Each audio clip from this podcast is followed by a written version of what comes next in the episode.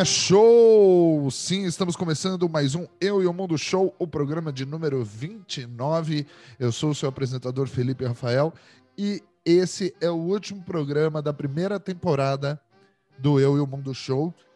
Uh, vou falar para vocês antes de começar o programa que a gente volta mais precisamente no dia 6 de janeiro. Então, esse é um programa para a gente celebrar o, o Natal, o Ano Novo. Gostaria de agradecer a todos os nossos ouvintes e dizer que o nosso programa ele está nas principais redes de podcast, como o Deezer, como o Spotify, como o Apple Podcasts.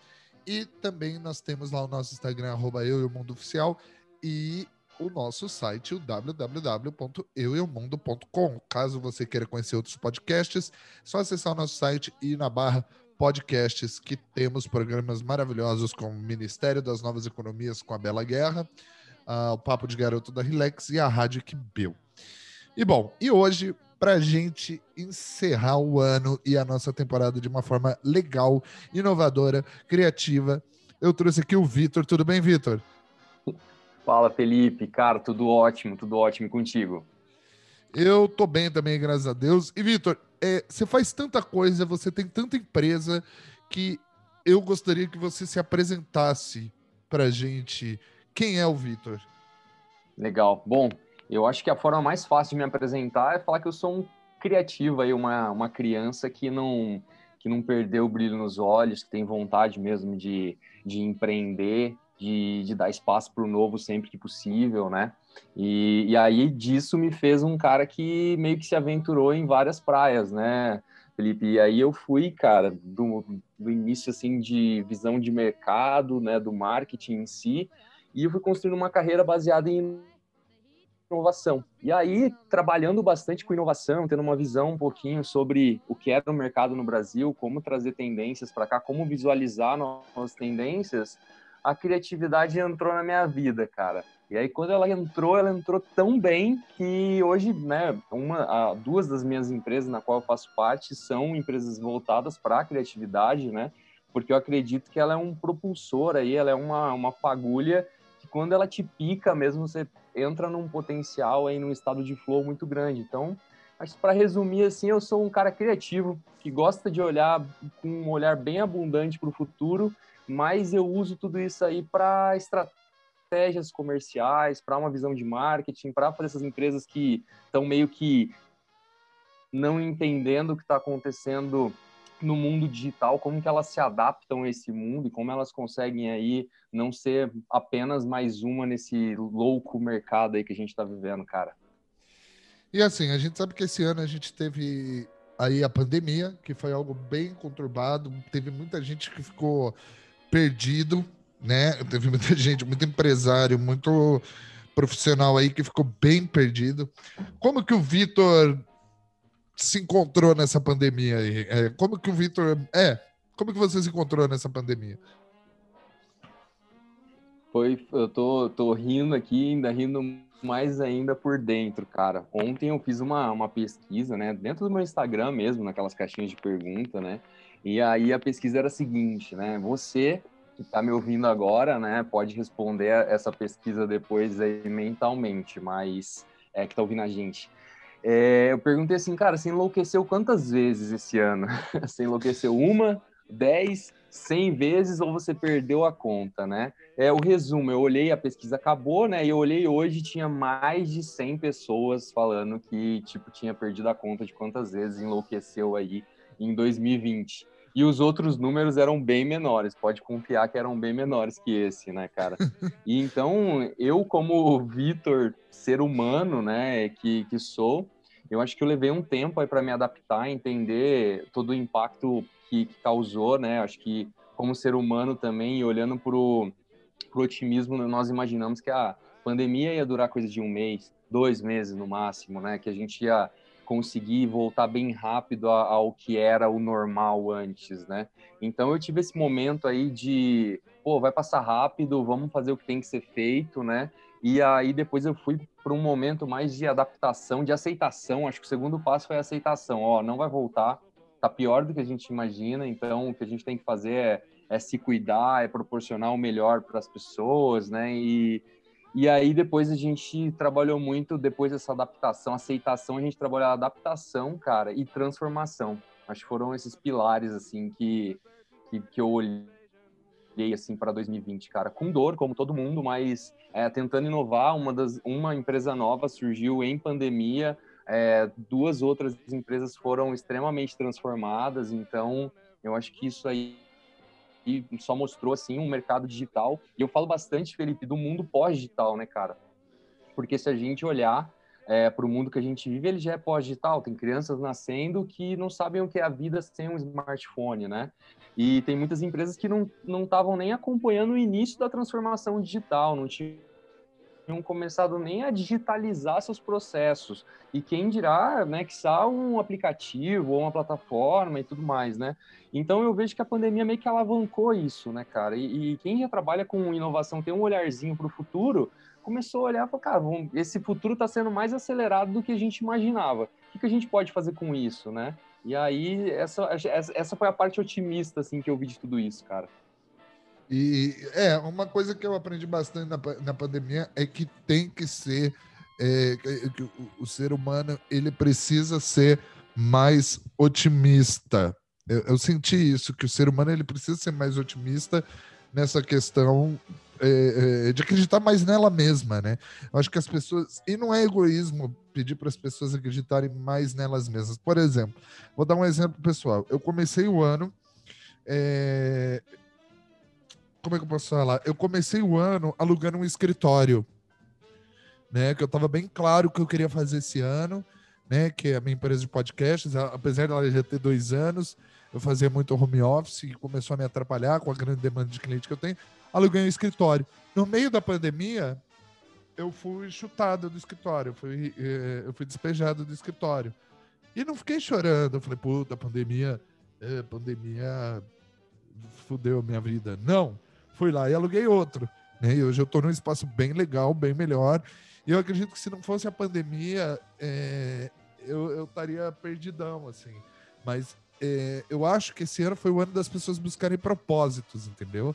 É, propósitos de vida, propósitos dentro das empresas, é, propósito com família. Eu acho que foi o ano do propósito, né? E aí você fala que você abriu uma, uma, uma empresa nova na pandemia. Cara, isso é muito coragem. Eu acho que foi o ano da coragem e do propósito, assim. Como que você vê isso, assim? Para você, 2020 foi o ano do quê? Cara, foi o ano da transformação para mim. Foi o ano, assim, que minha vida pessoal, assim, antes da pandemia, já estava em constante transformação. Então, é, foi uma coisa, assim, que eu falei, caramba, 2020 vai ser isso mesmo, né? E aí, até dando um exemplo que você colocou agora, né, do escritório, Outra coisa, a gente vinha caminhando para uma conexão entre um, alguns escritório, um escritório compartilhado, né, que é um coworking aqui da, da cidade, mas pra, a gente tem um hub de inovação que sempre foi digital. E aí e a ideia é, pô, vamos para uma sede física agora, né, e, e tentar empreender em cima disso, né, porque a gente já tinha feito bastante trabalhos com multinacionais, com estatais, enfim, já tinha rolado algumas coisas legais. E aí a gente viu que era a hora, né? E ao mesmo tempo tinha uma outra sede onde tinha minha empresa de transformação digital, que a gente já está há oito anos, tudo. Cara, começou a pandemia, me vi no mesmo momento que você, é, todo mundo para casa, né? Uma semana antes do lockdown, a, os meus colaboradores, a gente sentou, é, e aí eles falaram, falaram, cara, Vitor, eu tô preocupado. Um tinha morava com a avó, outro pai já tinha mais de 60 anos tal. Falei, não, vamos todo mundo para casa, depois a gente vê o que faz. Foi mais ou menos assim: peguem todos os seus notebooks aí, seus computadores, peguem tudo que está em cima da mesa, seus pertences pessoais, vão para casa e depois a gente vê o que faz. Bom, resumo da ópera: nunca ninguém voltou para a sede, né? E, e, aí. Três meses depois eu entreguei também o, o, o ponto comercial que já fazia muito tempo que a gente estava lá e partimos para esse lugar aí novo, nesse hub de inovação, nesse espaço colaborativo aí, e essa flexibilidade, né, deles poderem trabalhar, se eles querem trabalhar home office, eles trabalham home office, se eles quiserem ir para o trabalho, eles vão para lá também. E aí eu vi que esse movimento transformou muito, assim, a vida das pessoas, né, porque tinha colaboradores que moravam em outros estados e só estavam aqui por conta do trabalho, né, e aí eles voltaram para suas casas para ficar perto das suas famílias, com custo de vida é, mais baixo, né, economizando e muitas vezes ganhando até mais por isso, porque a produtividade de muitos aumentou. Então, é bem doido isso, cara. Se a gente parar para pensar, a palavra para mim é, é realmente é, é, transformação, assim, de olhar e, cara, reinventar, sabe? Se reinventar. Eu acho que esse esse papel assim de ter coragem para olhar para isso, assim, e falar, porque tem, você falou do otimismo, né, Felipe? Eu vejo que você é uma pessoa otimista, mas o sei lá quantos por cento da população, se a gente observar, estamos vivendo extremamente ansiosos, é, com estados depressivos, né, com burnout, enfim, várias coisas, né? E, e, e, tudo bem, otimismo não tem nada a ver com isso, você consegue ter tudo isso e ser otimista também, mas a gente vê que precisa de pessoas como você, como outras pessoas, outras centenas de pessoas que eu conheço, que estão levando isso para cima, sabe? Estão jogando a bola pro alto, porque se a gente olhar com visão assim, ah, não sei o que vai acontecer da minha vida e ficar propagando essa visão, né, que é uma visão de escassez, o mundo só piora, porque a, a crença que você passa, né, é inteligência coletiva, né, que a gente chama. Então, a crença que você passa para o teu próximo, passa para o outro, que passa para o outro, de repente o mundo inteiro está vivendo em escassez. E se a gente pegar a análise das maiores empresas do mundo, quantas empresas nasceram em pandemia e prosperaram, quantas empresas se transformaram em pandemia e seu faturamento superou o que aconteceu hoje, né? Então, eu acho que é questão de visão mesmo, assim, né? O que a gente, no meio desse processo todo de transformação, o que a gente quer disso, né? Ah, bom, é, entre os seus negócios, a gente tem o Reset, que é um hub de inovação no interior de São Paulo, de São José do Rio Preto, certo? Isso mesmo. Explica um pouco para a gente, conta um pouco para a gente o que, que é o Reset. Claro, claro. Bom, o Reset ele surgiu há quatro anos atrás. Eu, eu me considero meio que um fire starter do negócio, meio que um catalisador, né? Porque ele surgiu de uma necessidade que o mercado já estava latente. Né? Interior de São Paulo, região noroeste paulista, falava-se muito pouco de inovação, falava-se muito pouco dessa visão de empreendedor e muito menos de startup e uma região totalmente promissora, mas voltada para o agronegócio, né, e, e, deixando várias possibilidades. Qualidade de vida muito alta aqui, várias possibilidades de expansão, enfim, muita coisa boa e pouco explorado. E a gente falou, cara, tem que mudar isso, né? E aí, voltando para aquela lógica da, da escassez, você vai perceber, né, acho que você já deve ter percebido em algum momento da tua vida, que vem um chamado para você que tem muita gente reclamando e talvez você pode se tornar uma dessas pessoas ou você pode ir mudar a realidade, né? E no meu caso eu já estava me tornando uma dessas pessoas já que reclamavam, nossa, interior é complicado mesmo. Ah, a gente já tem negócio em São Paulo, então a gente não depende do interior, sabe essa visão assim de é, vamos, vamos deixar, vamos ver o que, que vira, né? E um dia alguém vai fazer alguma coisa, né? E aí eu olhei para dentro assim, cara, e falei, cara, eu não quero ser essa pessoa que é, tá vendo o mundo passar, perdeu essa visão de, de vanguarda, né, de vontade de fazer diferente, né? E aí o nome veio disso, cara. Eu vejo que o nome saiu muito, o nome Reset saiu muito assim de dentro do momento que eu tava vivendo, assim, que eu precisava de resetar minha vida mesmo, resetar tudo que eu acreditava, todos aqueles velhos paradigmas assim que não estavam me levando mais para frente.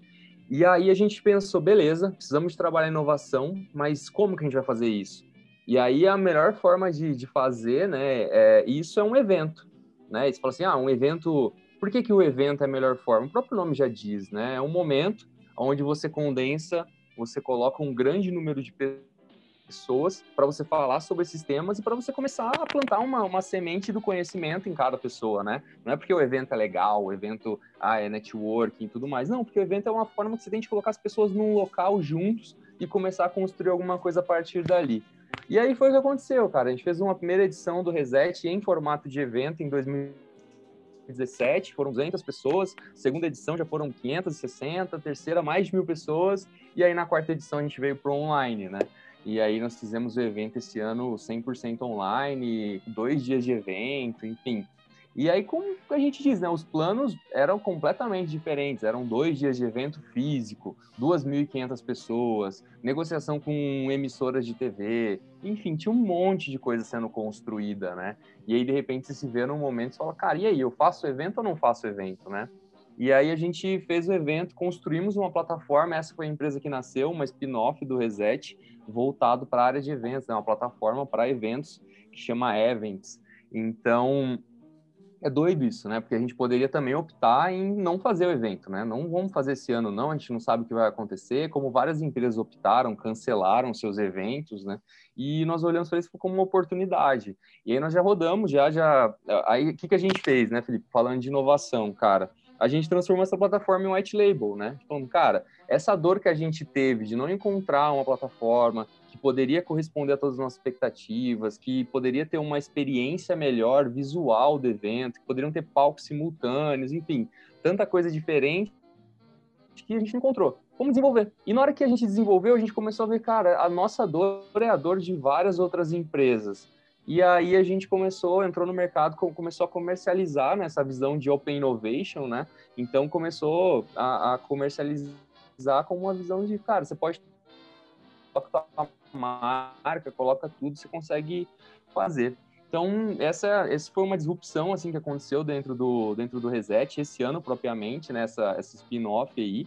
E mas a gente trabalha também com consultoria voltado para inovação. Então a gente atende alguns clientes até ah, é, chineses, franceses, enfim, que querem colocar inovação, querem colocar é, startup dentro do, do jogo para mudar a realidade deles. A gente faz esse trabalho de conexão aí com, com startups também. E quando a gente tem que colocar a mão na massa para a gente mesmo resolver, a gente vê que está é, totalmente alcançável para a gente, a gente tem nossa equipe de desenvolvimento e a gente constrói a solução. Tudo depende da, da necessidade, mas basicamente o reset é isso aí, Filipão.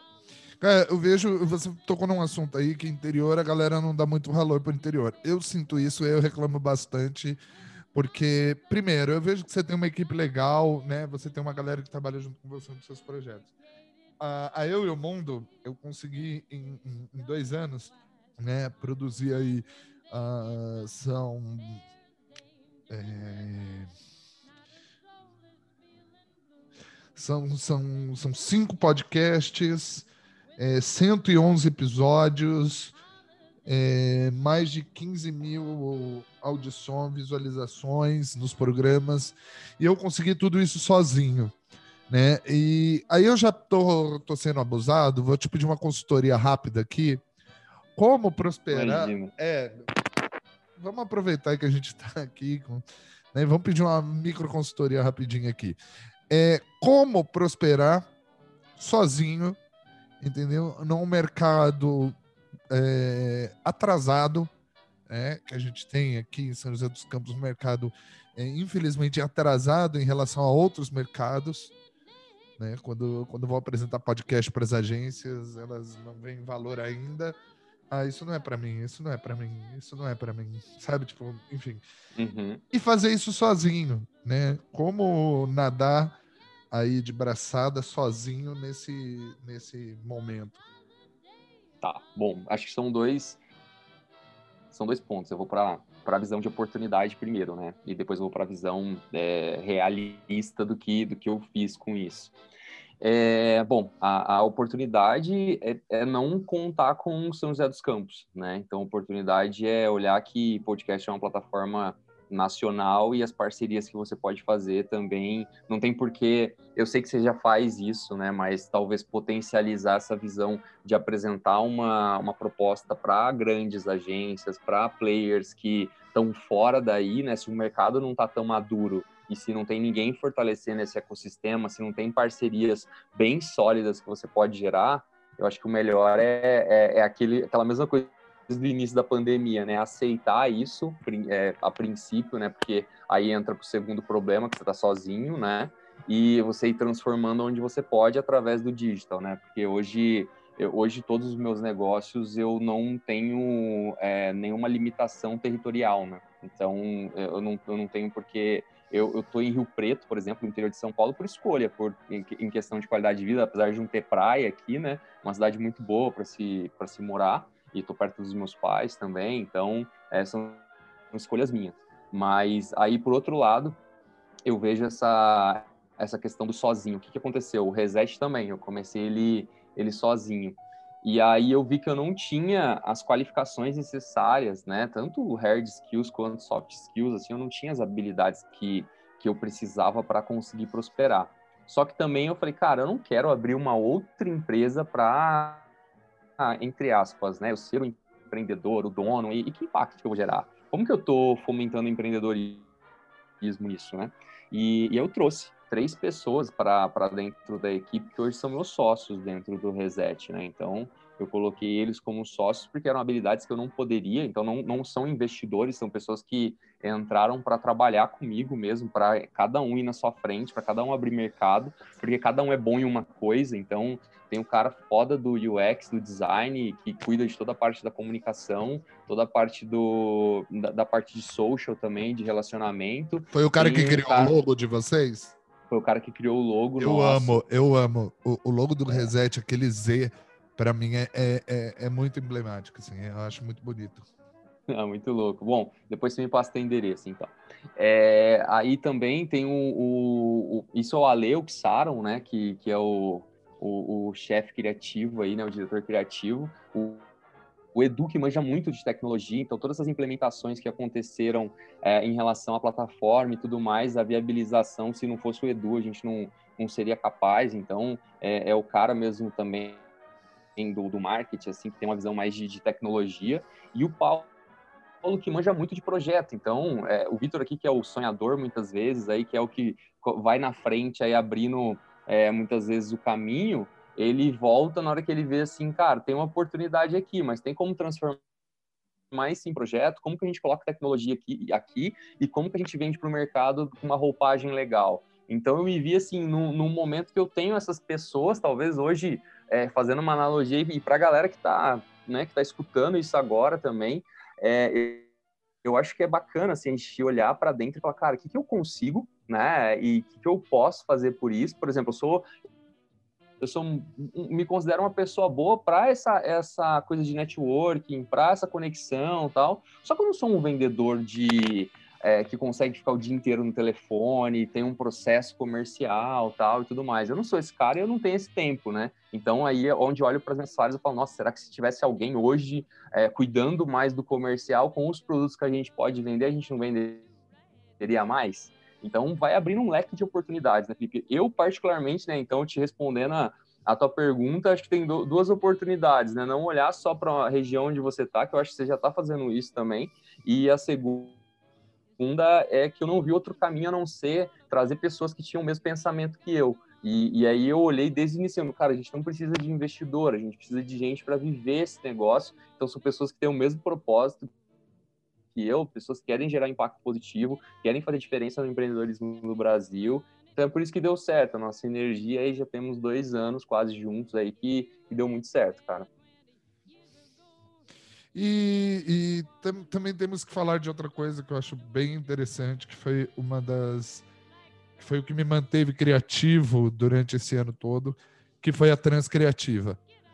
Né? É, eu nunca tinha visto um grupo tão coeso e tão bacana, tão coeso e tão diverso, né? Pessoas que pensam igual e diferente ao mesmo tempo. Né? Como é que é a sua relação? É, como, qual é a sua relação com a Alex, com a Nath e com a comunidade transcriativa? Legal. Bom, a Transcriativa, antes dela, dela nascer, né, que ela nasceu como, como expedição, eu já conheci o Alex, já conhecia a Nath, enfim, a gente já tinha uma, uma história juntos aí, bem, bem peculiar também. E aí ele me mostrou o projeto, ele mostrou tudo que qual era a visão deles, né, em relação à expedição e tudo mais. E foi engraçado que naquela época já o Alex falou: "Cara, não sei como, não sei quando, mas eu quero você junto com a gente nesse projeto. Aí a gente vai encontrar um, um meio de a gente conseguir agregar isso, né? E aí, dentro da, da Transcriativa, acho que eu sou aquela questão de papéis, né? Como eu vim do, como eu vim do marketing, acho que eu sou o cara mais de que fica mais no, no background hoje, assim, fica mais atrás das câmeras, né? Olhando um pouco mais para estratégias digitais, então o que a gente tem que é, fazer para crescer, essa parte de tecnologia também, implementações que são feitas, então ferramentas que a gente é, coloca para rodar. Então, é, hoje eu, eu me vejo assim na Transcriativa como, como um, um cofundador, mas que ele está vivendo uma mais essa parte operacional, assim, sabe? Mais de, de, de fundo. E, e, o Alex e a Nath estão totalmente na, na, vanguarda do projeto, nessa né? visão. E, e mas só que é a parte mais louca disso, cara, que é incrível, acho que vale de dica e de insight para a galera que está tá estudando também. É, sempre quando a gente tem dúvida, e assim, a gente, a gente peca muitas vezes nisso, né? É, de, de deixar isso com a gente, né? E o Alex, cara, é um cara sensacional, assim, que na hora ele pega e fala assim: o que, que a gente está com dúvida? Vamos perguntar para quem? Para a comunidade. E aí a gente, isso se tornou um hábito, né? Porque você tem que fazer, quando você nunca trabalhou em comunidade, quando você nunca construiu nada desse tipo, a gente tem que construir na cultura, né? Então, a cultura ela não é uma coisa que ah, nasceu pronto, tal. Não, cada um tem seus valores e uma empresa ela vai crescendo junto com esses valores, formando sua cultura e tudo mais. E aí a gente tem muito esse hábito, assim, então quando você fala assim, pô, qual que é o papel do Vitor? Acho que eu facilito em alguns, em alguns momentos, né? E o papel da comunidade é o papel vital disso. Acho que só a Transcriativa só existe hoje porque tem uma comunidade gigante por trás e gigante assim é, em números está crescendo muito, mas acima de tudo assim de pessoas, como você disse, de diversidade e de conhecimentos assim completamente é, diferentes. Para quem assistiu o nosso curso colaborativo, é, o MOB, né, para quem adquiriu ou assistiu o módulo gratuito que a gente disponibilizou na semana do, do lançamento, pôde conferir um pouco disso, né? Porque tinha desde psicólogo falando de criatividade, a futurista falando de criatividade, uh, pessoas totalmente fora do, do meio, assim, da, da, do meio comum, que você fala, nossa, quem que fala de criatividade? Porque se você for, a gente que veio desse mercado, né, que conversa com agências, que conversa com esse mercado fechadinho, a gente acha, ah, criatividade é para designer, né? Ou é para um artesão, né, que tá, precisa de fazer alguma coisa. E, e a gente conversa, assim, a comunidade é, é uma coisa completamente abrangente, assim, acho que você já deve ter falado sobre isso aqui, mas quem quiser acompanhar o blog e o portal do Transcriativa, vai conseguir sentir isso vendo semanalmente um monte de matérias sobre temas completamente diferentes, mas que todos vão convergindo aí para o que é criatividade, né? É, e, e é www.transcriativo.com.br. Acessem, façam parte Isso. da comunidade. E tem uma coisa que você fala que eu acho odioso, que, né? Que, que todo mundo fala, ah, criatividade é coisa de artista. Não, para, velho, para. Né? Por né? favor. Para, eu acho que criatividade. Cara, e teu papel também, viu, Felipe? Cara, teu papel a gente só tem que agradecer só o que, que, que você colocou no ar pra gente, assim, a. É, aí, e, e, galera, não é um jabá que eu tô fazendo aqui, não, viu? O cara é foda porque a gente conversou com ele na outra semana, tinha um podcast rodando, sabe? Rodando mesmo, assim. E aí tinha duas gravações por semana e de repente a gente viu que tinha uma série é, de podcast nosso, assim, cara, isso não tem, é um valor, assim, muito imensurável, né? Você fala, quanto que, quanto vale isso, né? É totalmente intangível, mas o impacto que isso causa para pessoas que querem buscar ser criativas, que acreditam que não são criativas e que acessam o Spotify, por exemplo, e vão lá e, e escutam um podcast sobre criatividade e falam, nossa, eu consigo ser criativo, entendeu? Então, acho que o papel, assim, tanto teu dentro da comunidade, quanto desse poder do podcast, cara, é enorme. É, é enorme, é gigante. Então, ano que vem tô querendo voltar. Para quem não conhece, eu também produzi esse ano o Borogodocast. Cast né? Eu e o Mundo produziu o Borogodocast junto com a Pamela. A gente entrevistou uh, algumas pessoas da comunidade, incluindo o Vitor. Eu vou deixar no link da descrição o episódio do Vitor, que putz, foi muito legal. Eu aprendi bastante.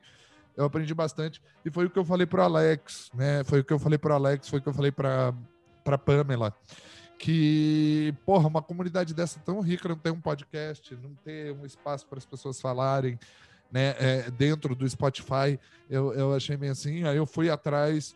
Na verdade, foi muito engraçado, né? Porque foi, foi, foi bizarro o jeito que eu cheguei na Transcriativa, né? Eu cheguei para fazer podcast para eles, eu não cheguei para ser parte da comunidade nem nada. Né? E, e eu tô querendo voltar, tô querendo voltar com outras propostas de áudio para dentro do para dentro da Transcriativa, que eu acho muito legal. E, e já falei para o Alex, né, que a próxima a próxima expedição que rolar, que ele leve um gravador de áudio e que ele consiga registrar os sons dessa expedição, né? Assim, Nossa. o vídeo, o vídeo, a, a, a, série, né, que que originou, né? A, a, série que saiu da expedição foi uma coisa muito bonita, foi uma coisa muito foda. E, e assim, é, a gente precisa. Uh, é, precisa ter uma segunda, uma terceira, uma quarta. Outros trans criativos precisam fazer expedições criativas é, nas suas comunidades, que eu acho muito legal. E eu acho também que a, a, a pandemia trouxe essa questão da criatividade mais clara ainda para certos profissionais, entendeu? Eu fui um deles. Durante a pandemia, eu criei um programa chamado Umbapoca. Né? Eu criei uma série de 10 episódios chamada Umbapoca Cast, né? que surgiu de uma forma muito engraçada, né? Que eu tenho um amigo meu que virou e falou assim: ah, é um saco, né? A gente ter que se render a termos. A gente tem que se render a termos é, americanos, né? Tipo, ah, vou fazer uma call eu estou de home office. Aí ele falou assim: a gente precisa encontrar um termo que seja tipicamente brasileiro, tipicamente nacional, né? que seja nosso, que não seja teletrabalho, sabe? Aí ele pesquisou, né? Um BAP é trabalho, OCA é casa. Aí eu falei: caralho, genial, um BAPOCA. E aí, como é que era um Bapoca? Eu entrevistava empreendedores, eles me mandavam, na verdade, eu não, não entrevistava, né? Porque foi logo no começo, não tinha essa coisa do esse uso tão comum do Zoom, do Meet, dessas plataformas de, de reunião virtual. E aí eles mandavam áudios no, no eles mandavam áudios no, no WhatsApp, eu baixava esses áudios e editava. E parecia realmente que eu estava conversando com essas pessoas. Foi muito legal. E bom, para a gente encerrar aqui. Nossa, muito legal. É, um bapoca, né? E aí, para a gente encerrar aqui, eu gostaria de. Eu gostaria que você deixasse para os nossos ouvintes, já que esse é o nosso último programa da temporada, é o último programa do ano, né? Só lembrando que a gente volta uh, na primeira semana de janeiro aí, quarta-feira, como todas as quartas-feiras, que a gente começou a postar esse programa, mais precisamente dia 6. E gostaria então que você deixasse uma mensagem para para os nossos ouvintes aí, né? E o que, que você espera de 2021? Legal.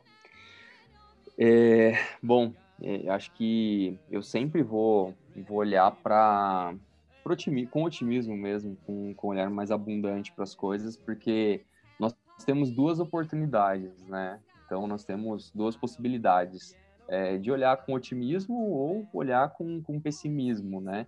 E o que é muito louco quando a gente começa a entender um pouquinho esse poder criativo que a gente tem, que quando eu falo esse poder criativo está muito ligado ao poder de manifestação, de criatividade, de criação que cada um de nós temos, a, a gente começa a ver que as duas coisas são verdades. Então eu prefiro com certeza pensar em impacto positivo, que 2021, independente do que aconteça, será melhor do que 2020, porque eu estou disposto. Então, a minha mensagem é esteja aberto para o novo mesmo, esteja disposto aí a mudar, como o Alex, nosso grande Alex, fala, esteja disposto aí a mudar o estado das coisas, né? E, e se a gente consegue transformar essa realidade que está dentro de nós, a gente consegue transformar qualquer coisa. Então, começa tudo de dentro, né? Mas de dentro de nós, Filipão. Cara, agradeço demais aí o convite. Pode contar comigo sempre. E tô aqui e tamo junto. Ion, esperamos que ano que vem tenha o Reset Cast, né? A gente quero começar essa conversa com você, com para a gente fazer o, o, o, podcast do, do Reset, que o blog do Reset para mim é a coisa mais maravilhosa que existe. Assim, se você quer saber sobre inovação, tecnologia, agronegócio, que tem lá uns negócios de agro, ah, é muito top. Biomimética, Deixa... tem tudo, é, tem tudo lá. É, é, é um conteúdo muito bem feito, é um conteúdo muito legal. Então deixe aí as redes sociais onde a gente pode encontrar o próprio Reset, você, enfim. Bom, vamos lá. O Reset, Reset com Z, né? Arroba, é, arroba Reset ME, é tudo junto, então Reset Me. E o domínio também é reset.me, para quem quiser conhecer um pouquinho mais do, do nosso projeto. É, a minha rede social, que eu mais utilizo é o Instagram, então arroba Victor Manachini, C-H-I-N-I, vai, vai, aparecer aí no, na descrição do episódio também. Arroba Transcriativa, para quem quiser entender um pouquinho mais da transformação criativa, entender um pouquinho mais dessa nova moeda aí que está sendo construída agora, no, no presente. Então, arroba transcriativa, transcriativa.com.br. E é isso, cara. Muito obrigado mesmo pela oportunidade. Bom, gente, esse foi mais um Eu e o Mundo Show. Igual eu falei para vocês, vou tirar um relaxo. Não vou para praia, infelizmente, por causa da pandemia. Mas estaremos de volta aí dia 6 com mais um programa sensacional, um programa super legal. E que, que o Natal, que o seu Natal e o seu Ano Novo sejam bem legais. Que você passe, mesmo que virtualmente, com aquelas pessoas que você ame. E só para lembrar também, não deixe de, não deixem de seguir a gente no Instagram, arroba eu e o mundo oficial. E, bom, é isso. Ano que vem tem mais, começando a nossa segunda temporada aí do Eu e o Mundo Show. Eu sou o Felipe Rafael e esse foi o nosso programa de hoje. Então, até ano que vem. Até mais.